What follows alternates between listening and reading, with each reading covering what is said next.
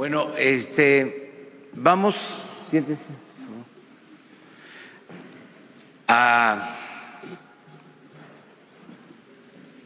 explicarles eh, cómo se están dispersando los fondos para el bienestar.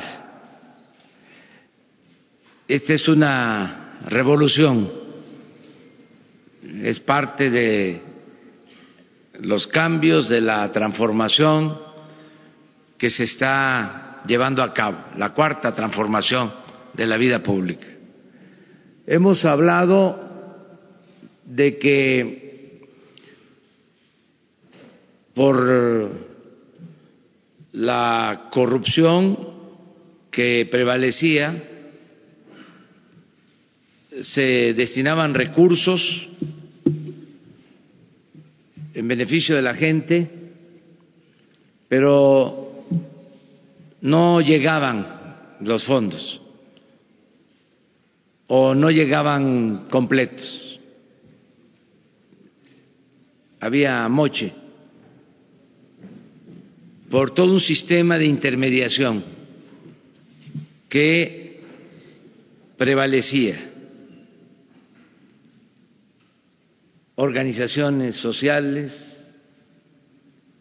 de todo tipo, organizaciones de la llamada sociedad civil, que también recibían dinero para apoyar a niños de la calle, para apoyar a migrantes, para apoyar a adultos mayores y eh, se mantenían aparatos burocráticos, aunque no pertenecieran al gobierno. Eran organizaciones con directivos, con asesores, con gastos para ir a congresos a todo el mundo, todo financiado con el presupuesto público. Y si se hablaba de apoyar a adultos mayores, era el Instituto de los Adultos Mayores y el aparato administrativo y el aparato burocrático y el presupuesto se quedaba arriba y al adulto mayor no le llegaba el apoyo. Entonces todo eso ya desapareció no se va a entregar apoyo a ninguna organización social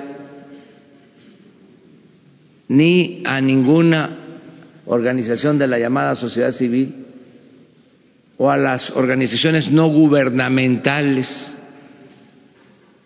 No se van a transferir recursos, a dispersar recursos en beneficio de la gente a través de intermediarios. Todo va a ser directo de la tesorería de la federación al beneficiario. Me acompaña por eso la tesorera de la federación, Galia Borja, que está aquí y se las presento. Ella es la tesorera de la federación. Y me acompaña María Luisa Albores, secretaria de Bienestar, y la subsecretaria de Bienestar, Ariana Montiel. Y queremos explicarles cómo se están dispersando ya los recursos para el bienestar de la gente. Y el ejemplo es como eh, al día de hoy se han transferido los apoyos a los adultos mayores. Todavía no se concluye la entrega, porque se van a garantizar pensiones de dos mil quinientos cincuenta pesos cada dos meses. Entonces estamos hablando de enero y febrero. Como no termina todavía febrero, todavía no se concluye de entregar los apoyos a todos los adultos mayores. Se calcula que hay alrededor de ocho millones quinientos mil adultos mayores que van a ser beneficiados. Se decidió aumentar la pensión de lo que se entregaba el año pasado. Eran mil ciento sesenta pesos cada dos meses, ahora va a recibir los adultos mayores dos mil quinientos cincuenta pesos cada dos meses. Se decidió también que sea universal, es decir, para todos, porque no se entregaba a pensionados, jubilados del ISTE, del Seguro, de Pemex, de las Fuerzas Armadas. Ahora todos los adultos mayores van a recibir esta pensión. Es un derecho. Cuando se habla de que es universal, es para todos, no solo a los adultos mayores pobres, sino a todos los adultos mayores por su contribución, por lo que han aportado a lo largo de su vida. Es como una recompensa, un reconocimiento para que puedan tener eh, un poco de apoyo en el último tramo de la existencia. Hay adultos mayores que tienen ingresos, que tienen recursos, de todas maneras van a recibir su apoyo y ellos van a decidir libremente si lo aceptan o no. Y hay algunos que eh, nos están escribiendo diciendo que ponen su pensión eh, a disposición del gobierno para que se beneficie a otras personas, pero eso es eh, voluntario y yo eh, aclaro de que tienen derecho porque han trabajado. Esto eh, se aplica en muchos países de Europa, es lo que se conoce como estado de bienestar, que al llegar a una determinada edad el adulto mayor recibe una pensión. Desde luego, lo que nosotros podemos otorgar ahora es menos de lo que reciben adultos mayores en países europeos, donde eh, ya llevan muchos años aplicando lo que se conoce como estado de bienestar. Países como Suecia, como Dinamarca, los países nórdicos y también Inglaterra y en otros países existe el estado de bienestar. Nosotros tenemos eso como modelo eh, a seguir, porque no todo lo del extranjero es malo. Desgraciadamente se copia eh, lo malo, hay muchas cosas buenas eh, en otros países que deben de aplicarse, pero aquí lo que se ha venido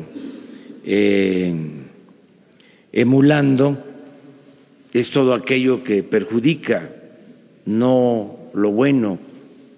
Por ejemplo, esto del estado de bienestar, que es garantizar la seguridad del ser humano desde que nace hasta que muere, desde la cuna hasta la tumba, que es un ideal de justicia social.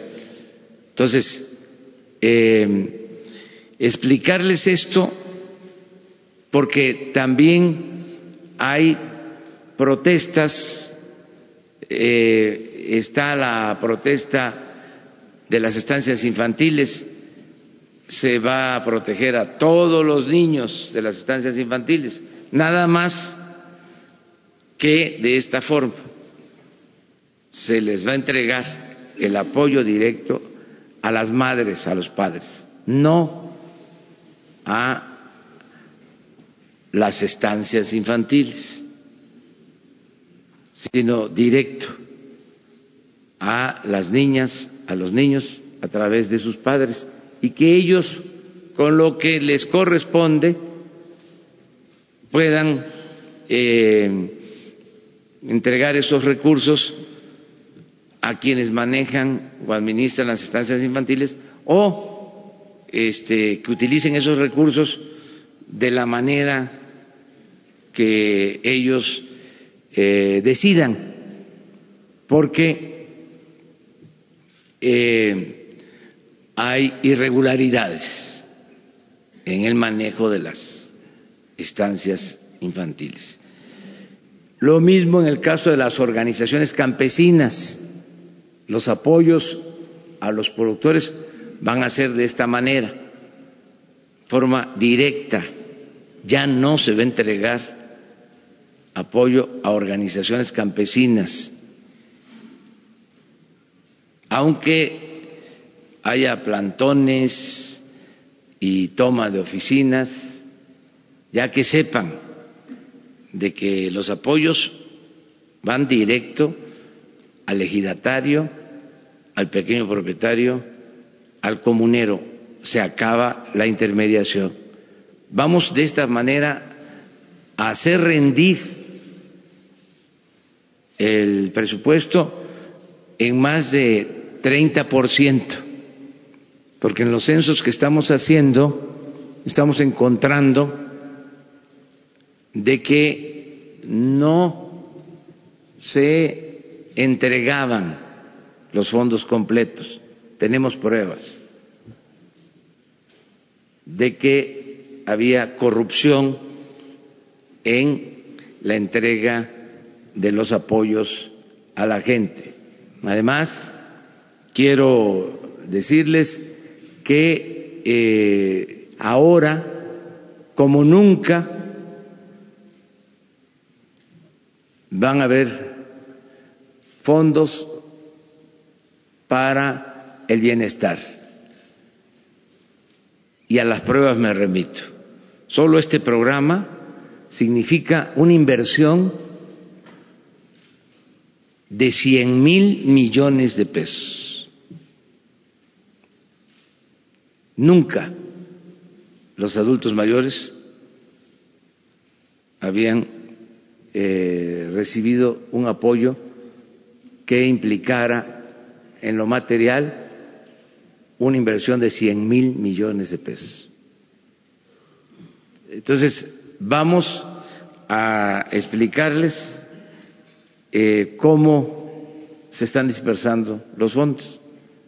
También decirle eh, a los pensionados, jubilados del ISTE, del Seguro, que si en sus cuentas ya es informarles, eh, reciben estos dos mil quinientos cincuenta pesos, se debe al programa, que sepan que ya está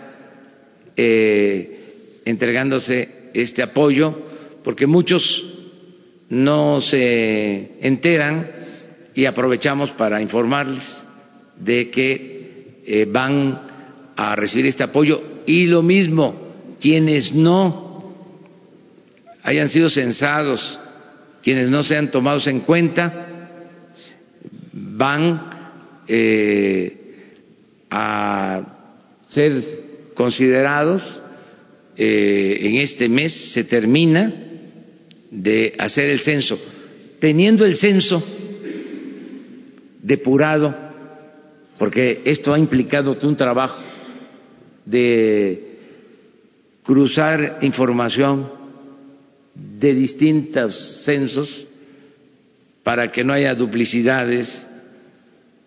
Eh, como ya esto ya está muy depurado y ya está el sistema que quiero que se los explique la tesorera, ya prácticamente cada dos meses es oprimir un botón y se dispersan los recursos. Entonces, los 100 mil millones se dispersan de esta manera sin aparato administrativo. O sea, no solo es más seguro, sino es menos costoso. O sea, no cuesta la operación porque no se requiere de eh,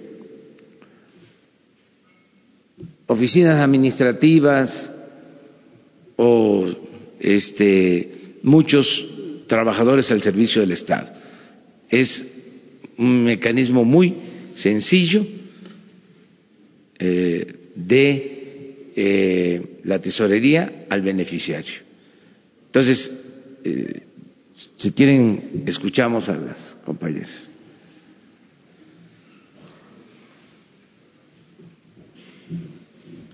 Buenos días, con el permiso del presidente. Si nos ayudan con la presentación. Bueno, vamos a, presentar el avance. Adelante.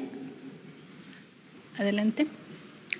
Bueno, aquí estamos eh, eh, exponiéndoles en este momento la pensión de adultos mayores que ya tiene un proceso de bancarización, es decir, que ya tiene una tarjeta de banco donde se deposita son 2.3 millones de derechohabientes, como vamos a denominar de ahora en adelante a las dos pensiones eh, de adulto mayor y discapacidad, porque alcanzarán un nivel de derechos sobre eh, su programa.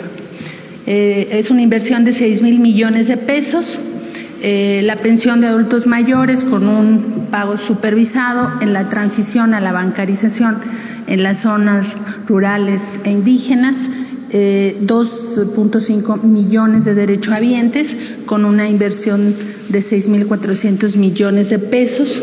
En coordinación con la Ciudad de México, 525 mil adultos mayores ya también recibieron su pensión de enero y febrero, que como ustedes saben pasará a administración, estamos en el tránsito de pasar la administración de la política de adultos mayores de la ciudad a la federación y son 1.300 millones de pesos los que se están invirtiendo. En el Seguro Social, eh, hasta ahorita hemos eh, dispersado 907.961 pensiones.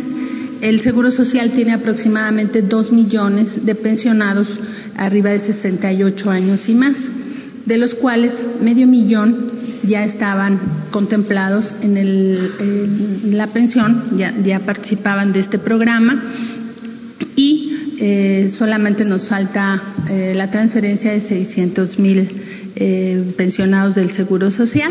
Llevamos este avance, lo resolveremos en, próximo, en, esta semana y la próxima. Como ya se ha informado, eh, el hacer el trabajo técnico del empalme de los padrones tiene eh, un esfuerzo también para no pagar duplicidades y que los recursos se empleen de manera adecuada.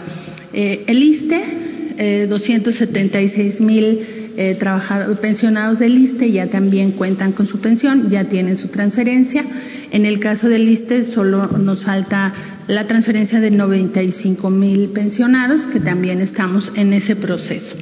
Eh, es decir, que a la fecha hemos ya hecho la transferencia de eh, poco más de 6 millones de beneficiarios con una inversión de 15.400 millones de pesos y en proceso eh, está poco más de un millón que representaría 2.700 millones de pesos con un avance de 7 millones 132 mil eh, derechohabientes eh, adultos mayores con una inversión de 18.200 millones de pesos. Eh, avanzamos la, la otra lámina. Muchas gracias. Lo que está en proceso, quiero explicarlo. El censo del bienestar, hasta este momento, ha hecho un registro de más de 5 millones de adultos mayores. Eh, estos adultos mayores, muchos de ellos ya estaban en el programa o participan de las pensiones del IMSS, del ISTE, de todo este esfuerzo de la unicidad de los padrones, pero el Censo del Bienestar ha eh, levantado estos más de 5 millones y es muy importante decirlo porque hemos visto a los adultos mayores eh, físicamente, hemos eh, constatado que están y que van a recibir su apoyo, tenemos sus domicilios y eso hace que el padrón tenga mucho mayor transparencia y mucho mayor eh, certeza en la operación de los recursos. De tal manera que eh, en este momento, con los cruces y la incorporación de los distintos eh, sectores de pensionados, tendríamos uh, poco más de un millón de registros nuevos por parte del censo. y aquí es importante decir que son las zonas más alejadas del país, los municipios indígenas y las zonas rurales, a donde no se llegaba eh, porque no se buscaba a la gente, se esperaba que el, el, derecho habiente se acercara y el censo lo que hizo fue ir a buscar a los adultos mayores hasta los últimos rincones del país, a los lugares más apartados y estos son eh, los nuevos ingresos que ninguna pensionaria ni el padrón mismo contemplaba. En el caso de las Fuerzas Armadas, son un poco más de 30 mil militares en retiro o viudas de quien tuvo alguna pensión y que ya falleció. Eh, las Fuerzas Armadas con mucha disposición a compartir su información y en el caso de Pemex también arriba de 43 mil eh, pensionados. Estamos hablando de poco más de un millón de derechohabientes que se sumarían a la. ¿Se, regresa la lámina? Gracias. Eh, lo que se denomina la lámina en proceso. De tal manera que estaríamos hacia eh, esta próxima semana llegando al 84% del avance y con la instrucción del presidente de concluir en este primer bimestre la incorporación de eh, todos los adultos mayores que tienen derecho a esta pensión. De tal manera que el avance eh, es este. Muchas gracias. Esto significa que para antes de que finalice el mes se tienen eh, la entrega de los primeros dos meses y eh, marzo abril la otra entrega. Es cada dos meses. Si advierten, eh, se está hablando de alrededor de 18 mil millones cada dos meses para adultos mayores lo que da en términos generales los 100 mil que se tienen de presupuesto autorizado. Esto ya está seguro. Ahora, me gustaría que eh, Galia, la tesorera, les informara de la mecánica de cómo eh, se dispersan estos fondos. Gracias. Buenos días. Como ya se dijo, la Tesorería de la Federación es la encargada de realizar los pagos a cargo del Gobierno federal, para lo cual utiliza el sistema de pagos electrónicos interbancarios de Banco de México, mejor conocido como el SPEI. El mecanismo es muy sencillo y es el siguiente. La Tesorería recibe de los responsables de los programas las instrucciones de pago acompañadas de un archivo electrónico encriptado con la relación de las cuentas bancarias de los beneficiarios. Entonces, la tesorería hace ciertas validaciones y a través del SPAY ordena la dispersión de todos los pagos a cuentas bancarias de los beneficiarios desde la cuenta que la tesorería tiene en Banco de México a la cuenta de, los beneficiarios, evitando de esta manera intermediarios. Es importante comentar que los beneficiarios pueden recibir su apoyo en cualquier institución financiera participante en el SPEI. En particular, para el programa Pensión para el Bienestar de las Personas Adultas Mayores, en lo que va de 2019 se han hecho estas dispersiones que ya se comentaron a 18 instituciones bancarias, en donde cada beneficiario tiene su cuenta bancaria. Muy sencillo. Gracias. Muy bien, pues esto es este informar es que así vamos a, dispersar eh, alrededor de 300 mil millones de pesos. De manera directa, porque así se van a dispersar los apoyos para personas con discapacidad, eh, 10 millones de becas para estudiantes, así se va a dispersar dos millones de apoyos a productores. Así eh, vamos a dispersar los créditos de las tandas del bienestar, todo de esta forma.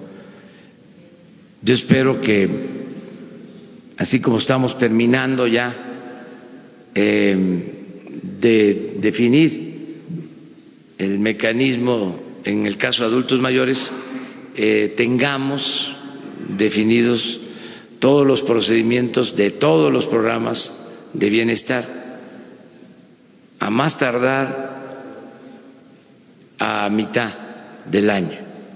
Ya tenemos el sistema. Ahora sí que automatizado, confiable, y todos estos padrones eh, se van a transparentar para que eh, todo el pueblo sepa eh, cómo se están distribuyendo los beneficios a la gente. Hay cosas que no se pueden este, llevar a cabo de esta manera, pero que también va a haber transparencia licitaciones de obras, este, que no es la entrega de manera directa a los beneficiarios. Quiero también destacar que no va a quedar un hogar pobre sin recibir un apoyo. Porque donde no hay un adulto mayor y hay una persona con discapacidad, llega el apoyo. Si no hay un adulto mayor, no hay una persona con discapacidad, pero hay un estudiante de preparatoria, ese tiene su beca. Si no es un estudiante de preparatoria, es eh, un eh, niño de una estancia infantil, su apoyo. Si es un niño de familia pobre que estudia primaria o secundaria, su beca. Si es un joven eh, que va a estar de aprendiz, su apoyo, 3.600 pesos mensuales. Entonces, todos los hogares pobres van a tener un apoyo. Ahora sí que como el poema de Guillén, vamos a tocar las puertas. Tum, tum, ¿quién es? La justicia. A los pobres. Entonces, es para nosotros muy satisfactorio poder informarles y decirle a la gente que por este medio vamos a estar informando, porque si nos damos cuenta, no están todavía todos los jubilados y pensionados del seguro, porque estamos revisando los padrones. Es que tenemos en eso eh, dificultad. Eh, hay inconsistencias, pues, para decirlo suave. Entonces estamos cruzando información. Eh, por eso, muy importante el censo. Ya llevamos alrededor de 25 mil eh, personas censadas, perdón, 25 millones de personas censadas.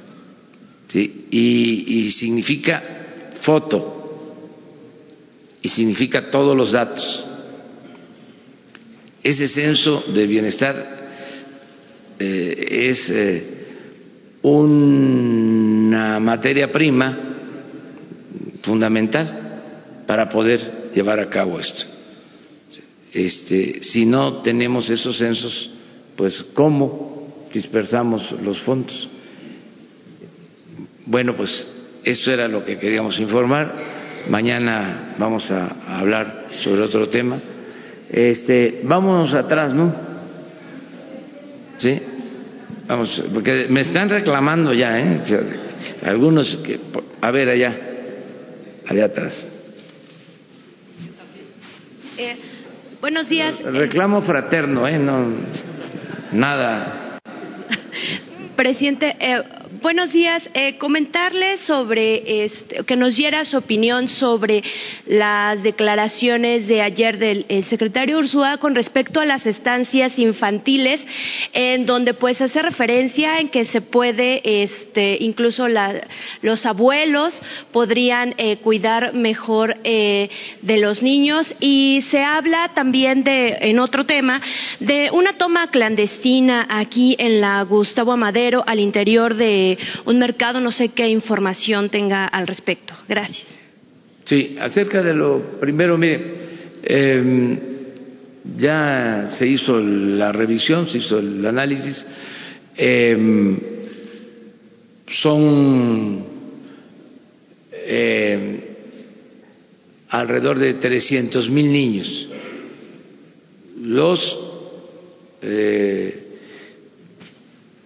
inscritos en las estancias. Se encontró de que eh, hay em, informes adulterados que no son eh, en todos los casos los niños que se registran y otros tipo de irregularidades. Entonces, la decisión es entregarle a los papás de los niños el apoyo. Así. Se les van a entregar 1.600 pesos cada dos meses por niño. Si una familia tiene dos, este, pues es el doble. Y esa familia decide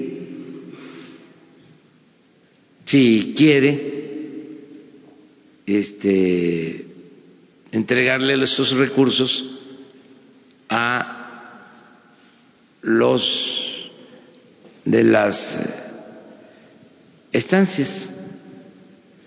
Si esa familia dice, con esto yo puedo encargarle mis hijos eh, a una hermana, a una tía, ¿no?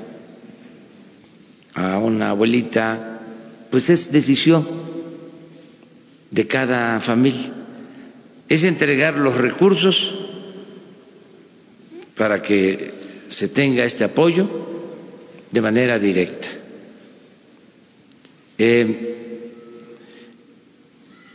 entiendo de que eh, no les pueda parecer a algunos, pero pueden resolverlo hablando con los padres, que ellos son los que van a tener los recursos. Eh, el, apoyo es igual a los que van a recibir de pensión o de beca los estudiantes del nivel básico, de primaria y secundaria. Y es igual que el que van a recibir los estudiantes del nivel medio superior. Son 1.600 pesos cada dos meses comentarios con respecto a que fueran eh, los abuelos, para algunas personas fue un poco eh, desafortunado, porque a lo mejor algunos lo tomaron como no es su eh, responsabilidad. Obviamente los abuelos pues cuidan a los nietos con cariño, pero quizá a lo mejor tendrían ya que estar en esa etapa de la vida haciendo otras cosas. En fin, hubo sí, eso es voluntario. ¿No fue este desafortunado por parte del secretario? Yo creo que no lo hizo este, con ese propósito, ¿no? De ofender. Yo creo que, pues, este, eh, sucede, ¿no? Que los abuelitos, las abuelitas, pues, ayudan, ¿no? Eh, hay madres solteras que eh,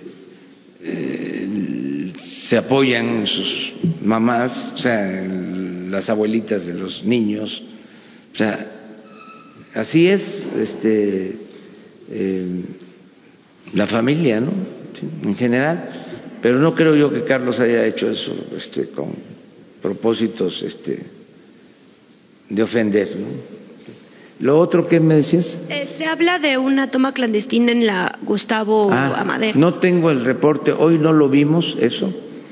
Este, sí, siguen habiendo este, tomas clandestinas y seguimos adelante. Eh, ya vamos a presentarles el informe. Quedamos que para el día 21, que se cumplen dos meses que iniciamos la estrategia contra el robo de combustible. Y vamos muy bien. Eh, se ha, estado avanzando, pero el 21 ya les informamos, que son los dos meses, eh, cómo está la vigilancia, eh, cómo estamos resolviendo el problema del abasto, en qué situación de abasto está el país. Ya vamos hacia la normalidad, nos quedan eh, todavía algunos lugares, pero se ha avanzado bastante, ya se avanzó mucho en Jalisco, este, ya eh, se avanzó, se resolvió. En Querétaro, nos falta eh, terminar de resolver en Guanajuato, eh, tenemos todavía algún problema en Nuevo León, pero también ya a partir de hoy empiezan a mover combustible, las nuevas pipas que ya están llegando. Todo esto le vamos a informar sí, este, pronto sobre este tema. A ver, los dos allá. Buenos días, presidente David Pérez de Tejada de Informe 24. ¿Hay alguna eh, forma para las personas que no han sido censadas que tengan una oportunidad de hablar un teléfono o algo para que den sus datos o sean censados? O de qué manera se va a blindar este, este apoyo para las personas que fallecen y que no lo estén cobrando. Y la otra es también respecto a lo de estas tomas clandestinas que se han encontrado ahora que se compruebe esta de la Gustavo Madero y la de Azcapotzalco, ¿se va a investigar a los exdelegados también la, eh, la responsabilidad que tengan? Sí, hoy en la mañana este, se nos informó del número de este, detenidos a partir de que se inició este proceso. Eh, han habido alrededor de 600 detenidos eh, por la situación legal, porque la ley es muy laxa, muy este, blanda. Eh, por eso la reforma que está en el Congreso, aprovecho para hacer el exhorto, la convocatoria, la invitación a los legisladores que ya aprueben las reformas, este, para que sea delito grave, solo se han podido mantener eh, alrededor de 60 este, presuntos responsables o culpables del robo. Ese fue el informe que nos entregaron el día de hoy. Pero eh, hay muchas denuncias presentadas, abiertas, más de 200, nada más eh, en este periodo de enero y lo que va de febrero más de 200 denuncias presentadas en la Fiscalía General. Y se les va a dar a todas seguimiento. Eh, lo otro que preguntaste es eh, lo de si a los delegados se les iba a investigar a los de, a los ahora ahora no, son si alcaldes hay denuncia a todos pero si no existe denuncia no. Solo que lo determine así este la fiscalía y la otra era si había un número o, y cómo se iba ah, a blindar. Ese es muy importante. Eh, el mecanismo, a ver, Adrián, nos va a servir mucho eh, esta eh, conferencia, este diálogo circular, para estar informando, por ejemplo, de bajas, pues sí, cómo nos informan que ya un familiar, un adulto mayor, falleció, este, que la gente lo hace, eh, cómo nos informan de que no va a utilizar su pensión, cómo este, informa de que no ha recibido el apoyo. También quiero aclarar que es a partir de los 68 años, solo en comunidades indígenas. Los indígenas de México reciben el apoyo a partir de los 65. Y siguen recibiendo a partir de los 65 los que ya venían recibiendo el apoyo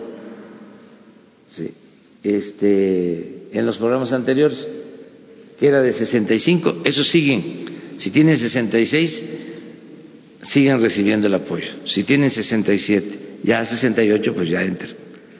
Pero es 68 en general y 65 para los que ya este, reciben el apoyo porque se decidió no quitarles el apoyo y también en el caso de eh, los pueblos indígenas ahí a partir de los 65 en general.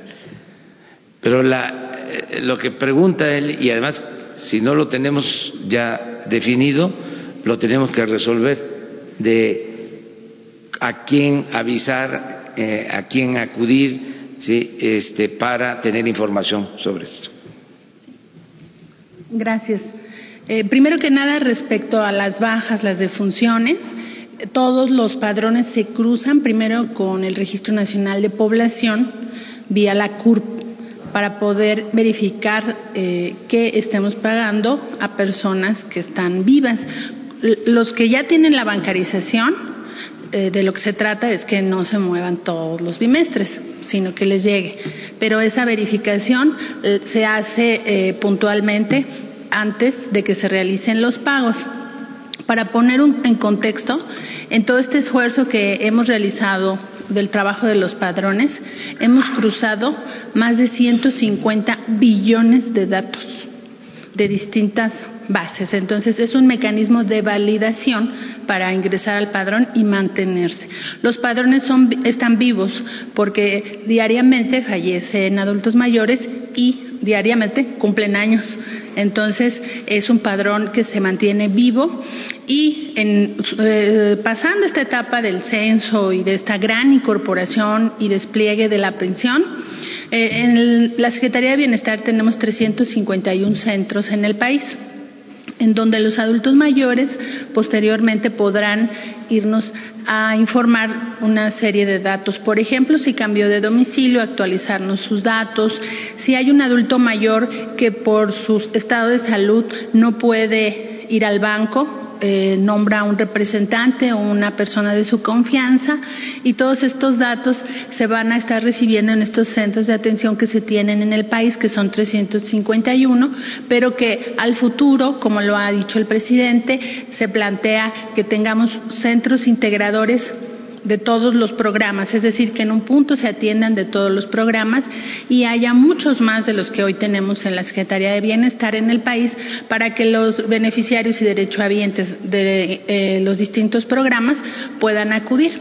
Por el momento, eh, la Secretaría de Bienestar tiene 351 centros para que nos informen de bajas, para que nos informen de cambio de domicilio, altas nuevas, y se mantenga esta comunicación e información. Es muy importante cuando llega eh, la baja, la defunción, porque se entrega a la familia un pago de marcha que se le llama, que es un periodo más de pago para, bueno, ayudarse en, estos eventos familiares, de tal manera que eh, puedan también notificarnos. Y vamos a enviar a través de correo postal eh, a todos eh, una cédula con sus datos que tenemos en resguardo para que en su momento que quieran hacer algún movimiento con esa cédula puedan acercarse y darnos su información que quieran actualizar. De tal manera que esto también ya se está preparando, ya se está procesando, será a través de CEPOMEX como se, se envíe esta cédula y conforme se van incorporando vamos a ir enviando esta información, además que puede estar eh, accesible no por el momento, pero hacia adelante en Internet con su número de beneficiario para que puedan ellos actualizar sus datos también a través de los sistemas informáticos. Yo pienso que aquí podemos hacer el compromiso de tener un sistema de información, que haya teléfonos, que haya eh, correo, este, para que se informe aquí eh, a quién acudir, a dónde llamar, que eso sería lo mejor. A ver si tenemos eso lo más pronto posible. Sí, presidente, buenos días. Al, Alfonso Bárcenas de Cadena Raza, Radio 620. Tenemos entendido que el día de ayer se reunió con la jefa de gobierno, la doctora Claudia Chemba. Eh, ¿Nos pudiera platicar qué temas se tocaron y si en esos temas se abordó lo de la situación de la inseguridad que se está viviendo en el metro, sobre todo en la cosa de las mujeres, ya que el día de ayer el secretario de Seguridad, Alfonso Durazo, nos manifestaba que va a haber un plan de seguridad en coordinación con el Estado de México y la capital del país y el gobierno federal. ¿Cómo sería ese tipo de, operativo que se llevarían a cabo en ese límites? Y preguntarle también qué se va a hacer o qué se puede hacer para que no queden algunas lagunas jurídicas, como ejemplo el caso San Juanico, cuando un presunto delincuente atraviesa el Estado de México y vaya, no hay un marco legal todavía bien regido en donde lo detienen en el Estado de México y de ahí se puede agarrar para precisamente quedar impune. ¿Se piensa homologar el Código Penal más allá del operativo, presidente? Sí, se está trabajando de manera coordinada. Ese es el informe que tenemos de la jefa de gobierno y también del gobernador del Estado de México, Alfredo del Mazo. Este, se han estado reuniendo eh, para ponerse de acuerdo. Eh, la Secretaría de Seguridad Pública está coordinando estas acciones eh, para trabajar de manera conjunta. Eso fue parte de eh, la participación de Claudia ayer en la reunión de seguridad. Eh, la atención especial a Gustavo Amadero e Iztapalapa, donde ha crecido eh, el número de homicidios. desgraciadamente, en la ciudad, en los últimos tiempos, aumentó el número de homicidios. Em, en un porcentaje considerable y ya se está actuando de manera conjunta. Eh, tenemos pendiente Iztapalapa. O sea, se iniciaron, eh, según informó Claudia, dos acciones inmediatas, eh, tomando como referencia como territorio las dos delegaciones, ahora alcaldías este, o demarcaciones, Iztapalapa y Gustavo Amadero. Y ya hay una disminución de delito en Gustavo Madero, se consiguió, eh, no así en Iztapalapa, que todavía hace falta más eh, trabajo. Estamos en eso. Les doy un dato, porque no se puede ocultar nada. Eh, aunque no debe ser esto consuelo, porque eh, deberíamos de no tener homicidios, muy pocos. hay lugares en donde hay más homicidios, por eso el operativo en Tijuana y todo lo que estamos haciendo, pero ya en la ciudad eh, se incrementó a 4.6, 4.8 los homicidios, es decir, casi cinco homicidios diarios en la ciudad. Cuando yo goberné la ciudad, el promedio que dejamos fue de 1.8. 1.8 a 4.6, 4.8 ya es considerable.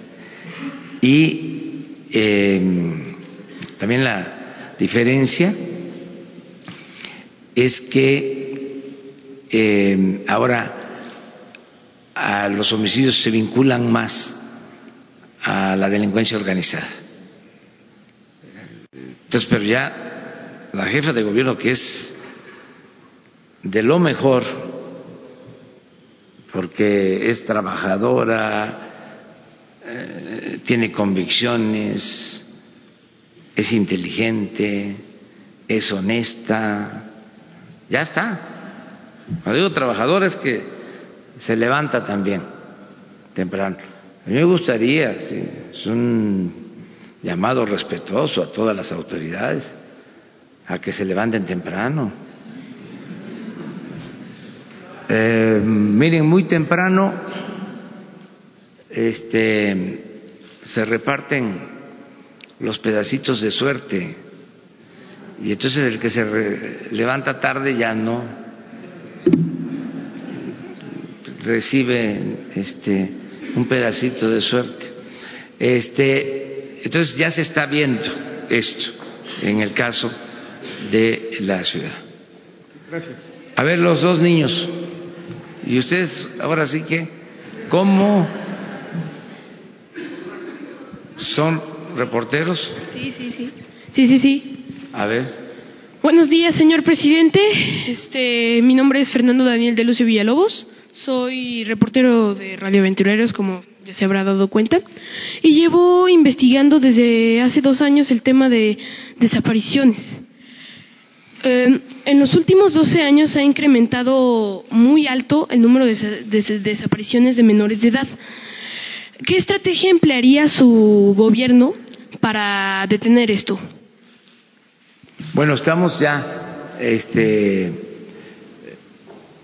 tratando de que no haya desaparecidos en el país. La pregunta que hice ayer al Gabinete de Seguridad es si en el tiempo que llevamos habían desaparecido. Y entonces un servidor público dijo no y otro servidor público dijo sí. Eh, precisamente aquí en la ciudad de que eh, se hicieron denuncias de personas desaparecidas y desgraciadamente en dos casos se encontraron eh, sus cuerpos.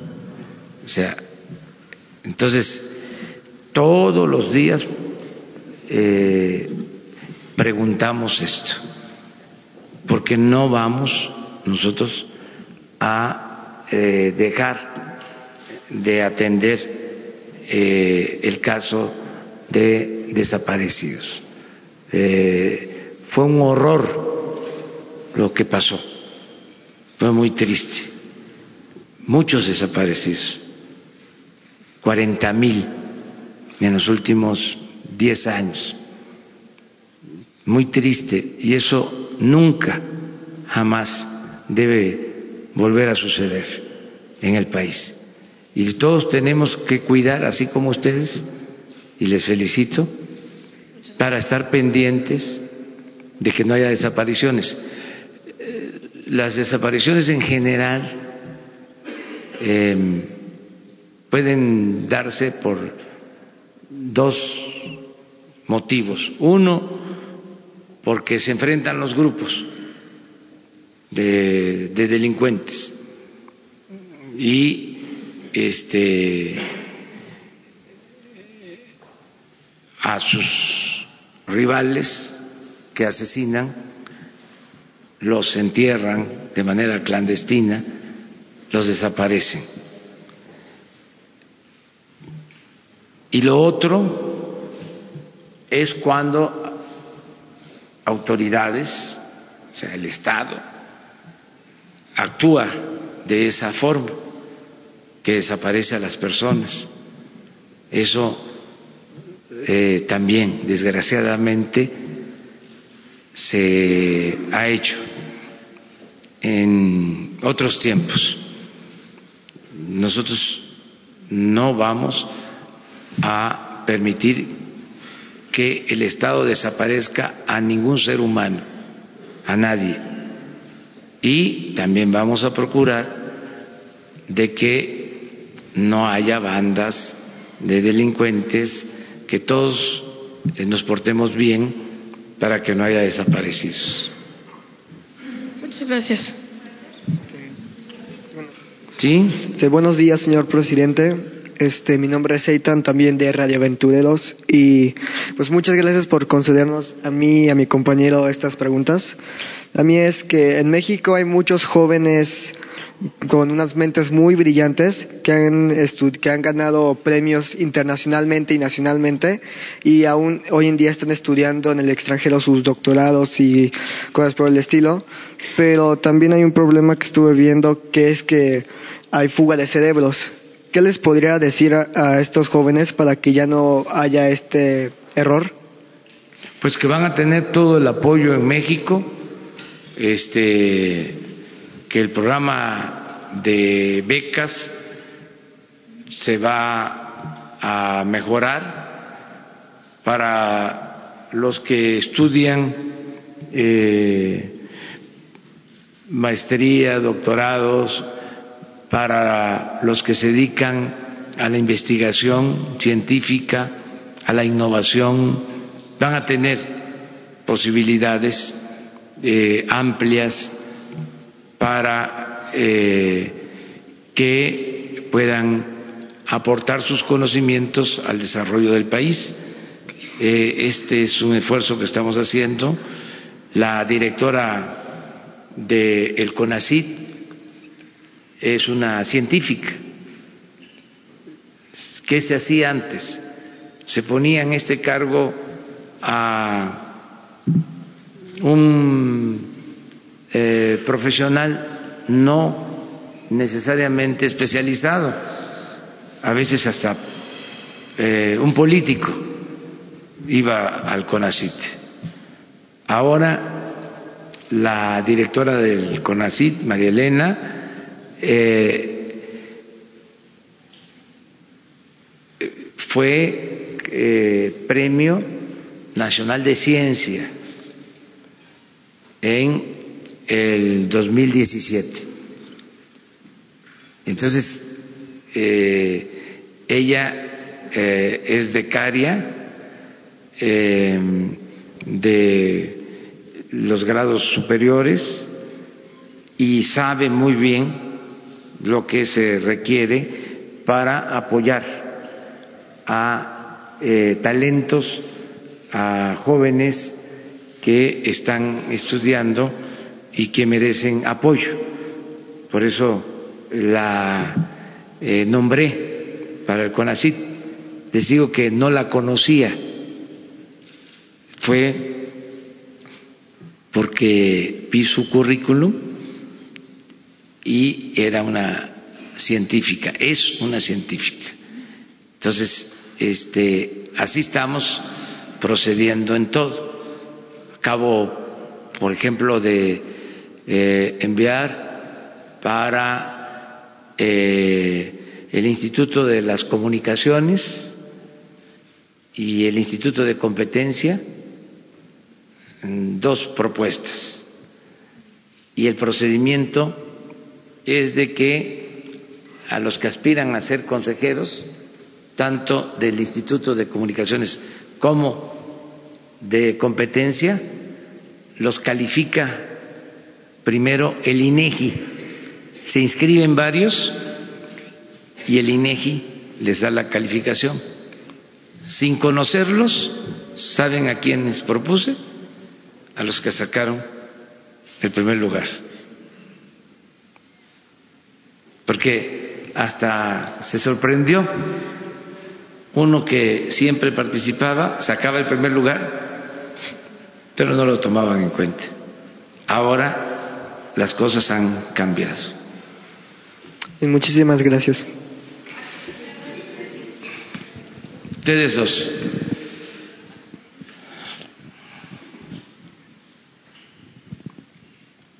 Gracias, presidente. Buenos días. Eh, José Luis Rosales, de Radio Seguridad. Eh, hay un tema de, hablando de software, de plataformas digitales, que se ha vuelto muy interesante. Miguel de Icaza es el máximo desarrollador mexicano y está trabajando en Estados Unidos. Él propuso al gobierno anterior, o no sé si otro, eh, la creación de una plataforma digital de nivel nacional, pero pues lo rechazaron y está allí en Estados Unidos. Yo lo contacté, le dije que si se le había acabado la idea, dijo que es algo muy costoso, pero creo que es necesario que eso se retome. Y no sé, la pregunta es, ¿se está trabajando en esta estrategia de una plataforma digital? Porque la doctora Beatriz Eugenia Ramírez Saavedra decía en el Senado, ¿por qué no a lo Lázaro Cárdenas y crear un instituto tecnológico que se hable de tú a tú con el Valle del Silicón. Gracias. Estamos trabajando en eso. Este, en todo lo que es el desarrollo tecnológico, tener buenos sistemas de información al interior del gobierno.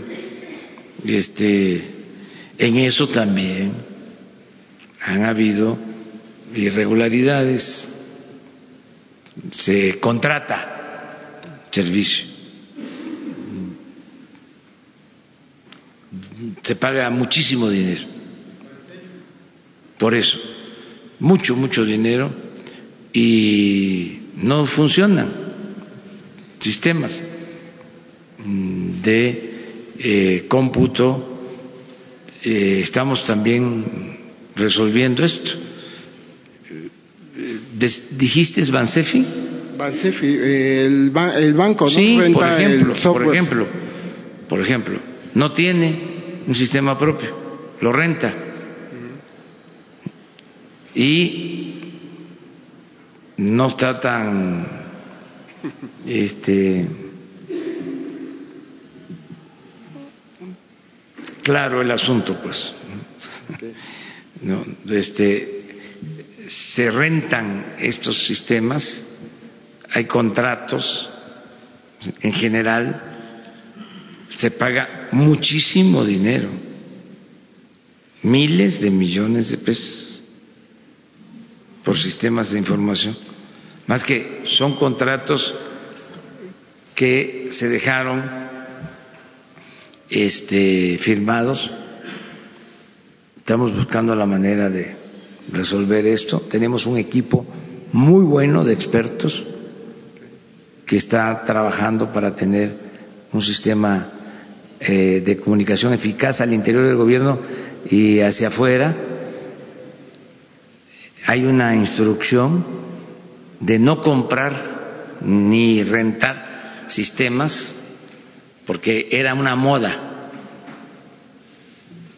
Cada dependencia tenía su sistema de cómputo, sus plataformas, sus páginas y mucho derroche. Este, eh, para apoyar a empresas eh, y sacar provecho. Entonces ya eso ya se detuvo, hay una unidad en presidencia eh, que es la que se hace cargo de la autorización de todo lo que tiene que ver con adquisición de servicios de comunicación de cómputo. Me permite con la tesorera. El SPEI tuvo hace meses un ataque y una contingencia ahí de pagos y retenciones de las transferencias. No sé si ya quedó solucionado y eh, prevenido para una siguiente eh, situación.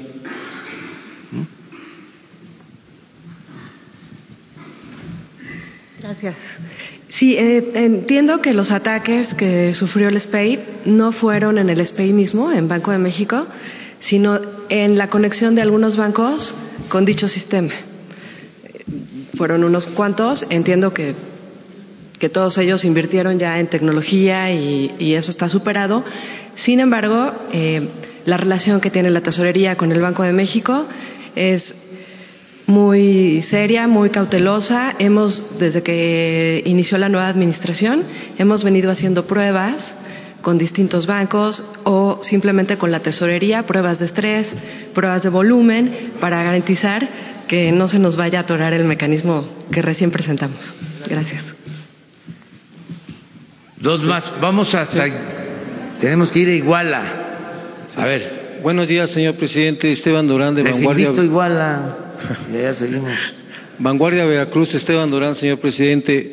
Eh, usted eh, eh, señalaba que había fundaciones o asociaciones que recibían dinero.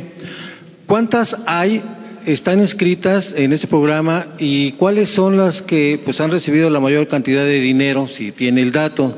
Y en segundo, ha habido quejas por parte de trabajadores de las tiendas de autoservicio que están completamente desprotegidos. Ah, hablamos propiamente de Walmart, a quienes incluso los sancionan, les cobran por trabajar y en los de viene viene en los estacionamientos hasta, hasta les cobran los estacionamientos, les cobran una multa por pues pues por faltar a su a su labor. Sí, mire, tenemos la información de las organizaciones que reciben los recursos. Este, no queremos eh, mostrarla para no eh, generar eh, conflictos, que no este, se sientan agredidos. Nada más decirles que ya este, no va a ser así.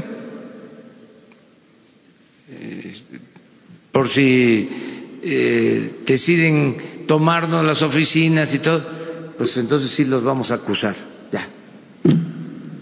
O sea, ojalá y entiendan de que ya no se les van a entregar recursos, este, pero sí tenemos la información. Muchas. de todas las organizaciones.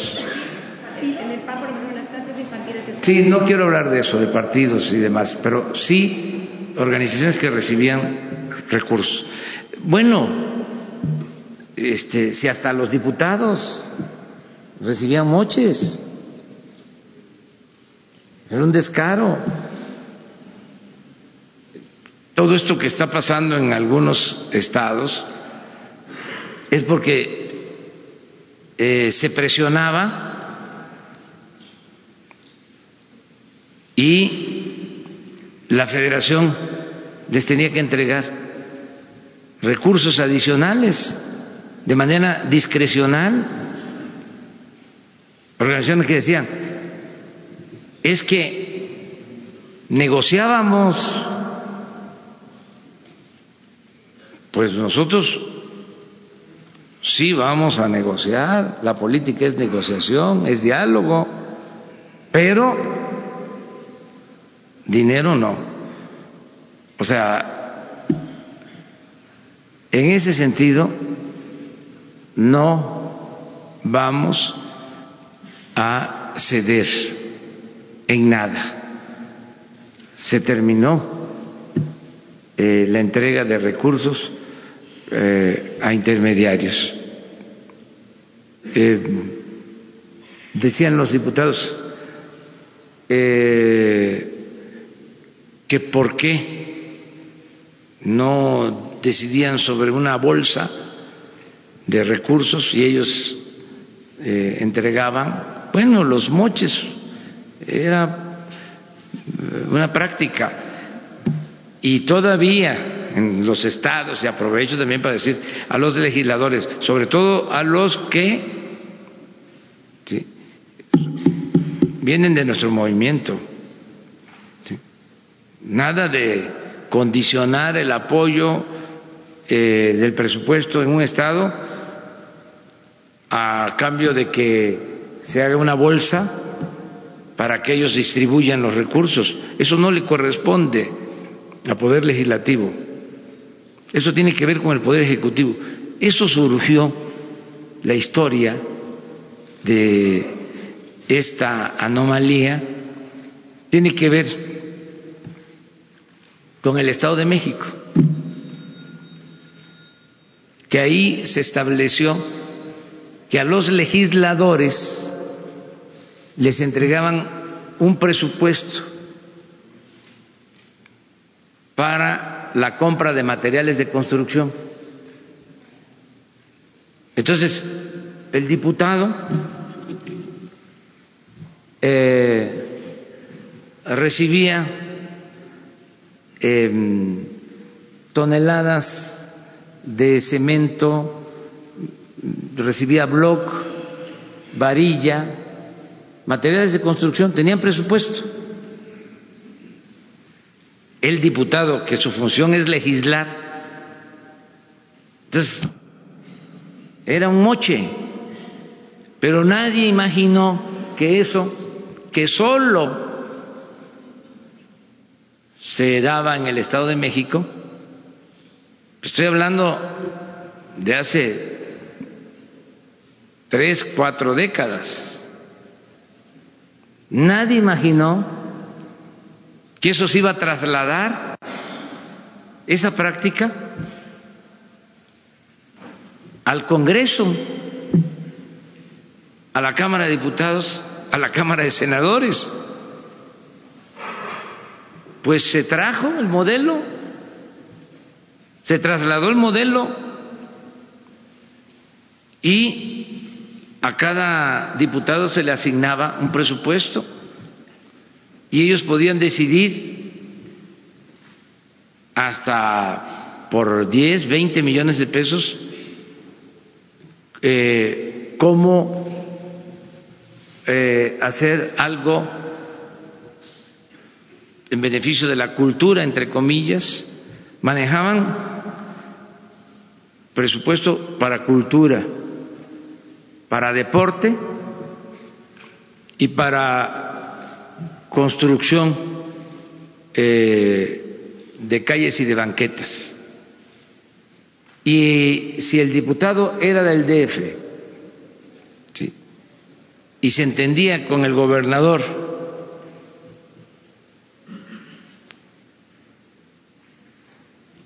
El gobernador de la laguna, no quiero mencionar a ningún estado. Este, si se entendía, aunque la asignación y él fuese diputado del DF, se transferían los fondos a el gobernador de la laguna. Y a cambio de eso, el gobernador de la laguna o el presidente municipal de el municipio de Afganistán les daba su moche, 10%. Así era. Y si este, no les daban el moche, el diputado recomendaba a la empresa contratista. Un descaro. Entonces, todo eso se termina. ¿Qué tiene que hacer un legislador?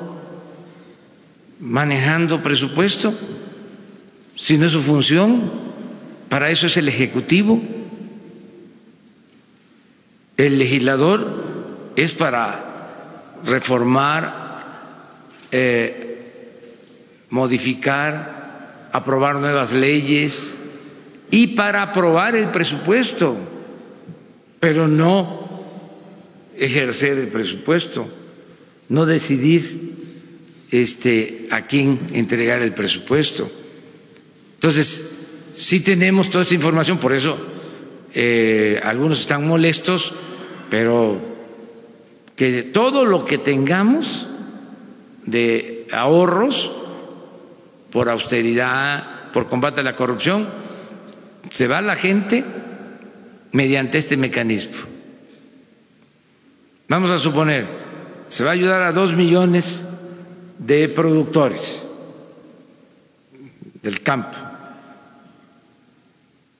los que tienen hasta 20 hectáreas van a tener apoyo. Entre menos tengan, menos superficie, más van a recibir. Porque esa es la justicia, no puede haber trato igual entre desiguales. Hay que darle más al que tiene menos. Pero si liberamos fondos, podemos subirle y no solo eh, darle el apoyo al que tiene 20 hectáreas o hasta 20 hectáreas, se puede subir hasta 30, porque al final eh, es producción, es lograr la autosuficiencia alimentaria, es producir en México lo que consumimos, pero de esta forma, no entregando el dinero a una organización para que esa organización, porque eso es lo que hacían, utilizaba la mitad del dinero para comprar despensas y repartir despensas. Frijol con gorgojo. Y la otra mitad gastos de operación, para decirlo suavemente, y sus camionetones, las trocas, ¿no? Sombrero tejano, botas y cinto piteado, ¿no? Líder campesino, líderes charros, nylon eso ya no, se acabó. Bueno, ya, nos vemos mañana. Adiós.